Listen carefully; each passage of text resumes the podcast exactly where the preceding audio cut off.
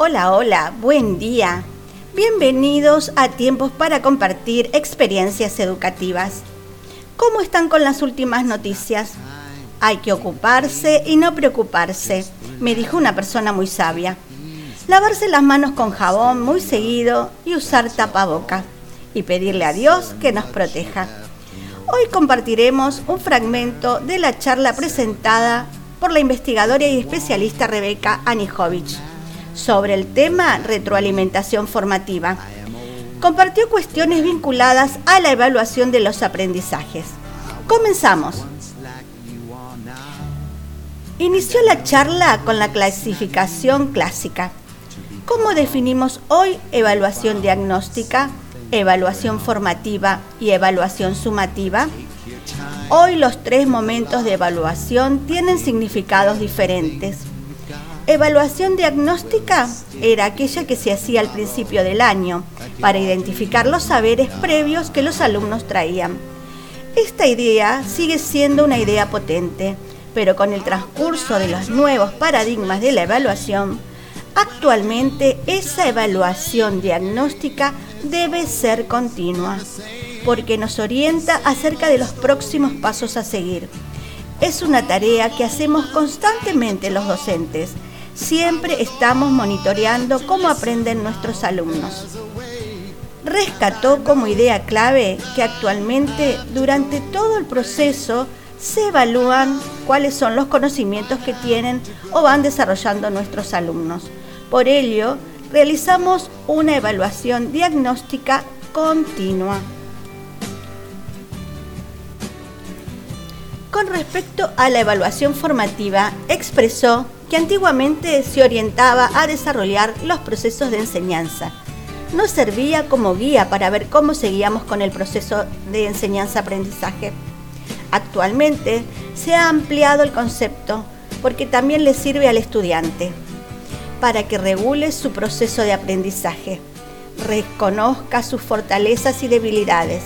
Él debe monitorear cómo va aprendiendo, qué estrategias le favorecen, qué dificultades tiene y cómo superarlas. Aquí se introducen la coevaluación y la autoevaluación. Es la instancia de mayor aprendizaje de los alumnos. El objetivo de la evaluación es hacer visible los aprendizajes que tienen los estudiantes, lograr que ellos se den cuenta que están aprendiendo, cómo están aprendiendo. Para lograrlo, una instancia fundamental es la retroalimentación formativa la cual busca que el alumno pueda mejorar sus aprendizajes. Tiene un lugar central, es una charla que debe impactar en la mejora de los aprendizajes. Otro aspecto esencial son los criterios de evaluación. Estos deben ser públicos y transparentes. Hoy es una condición, un derecho de los alumnos el saber qué estamos observando de su producción, a dónde tienen que llegar, cuál es la meta. Esto debe permitir que los alumnos se autoevalúen y hagan evaluación entre pares. Para ello, deben conocer, ver los criterios, así podrán descubrir fortalezas y debilidades de manera más clara y precisa. Además, necesitamos distintas herramientas para ofrecer esta retroalimentación. Rúbricas, listas de cotejo, bitácoras, portafolios, entre otros. El portafolio, por ejemplo, puede contener, entre otras cosas, una producción en marzo, otra en agosto y otra en noviembre, para evidenciar cómo fue mejorando su producción y que justifique esas modificaciones. La retroalimentación debe ser focalizada. Debo elegir algunos aspectos relevantes y con los propósitos buscados. Debe poder ser abordable por el alumno debe ser breve y la forma correcta es darle un espacio y un tiempo determinado, no a las corridas. Empezar por los aspectos positivos, listarlos, sin usar la palabra pero. Lo que deba mejorar lo debemos presentar a través de preguntas, no darles las respuestas, que de opciones y ambos lo charlamos, docentes y alumnos. Deben surgir sugerencias y acuerdos. Este modo de evaluar tiene mucho más peso para el alumno. El tercer momento de la evaluación es la evaluación sumativa o final. La misma admite articular, relacionar, integrar todo lo que se fue aprendiendo a lo largo de una materia, una secuencia didáctica o un proyecto. Permite ver la secuencia de lo que se aprendió en marzo, en agosto y en octubre.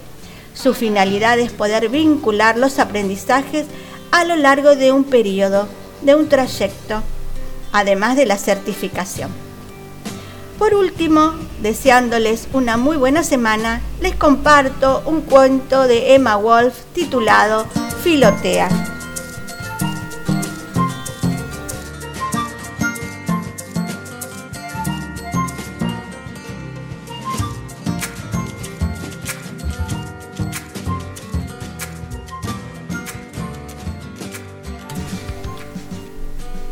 Filotea tenía que tomar una decisión importante. ¿Me tiro o no me tiro? Miró para abajo. Me da vértigo. Volvió a mirar. Se dijo a sí misma. Filotea, coraje. Juntó las manos, cerró los ojos, apretó la respiración, tomó impulso y... no se tiró. ¿Qué hago? Se puso rodilleras, muñequeras, zapatos de corcho, un almohadón en la cola.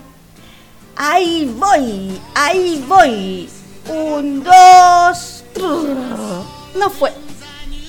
Es tan alto. Y si me estrello, necesito más protección. Se puso un chaleco neumático, un casco, un paracaídas en la espalda.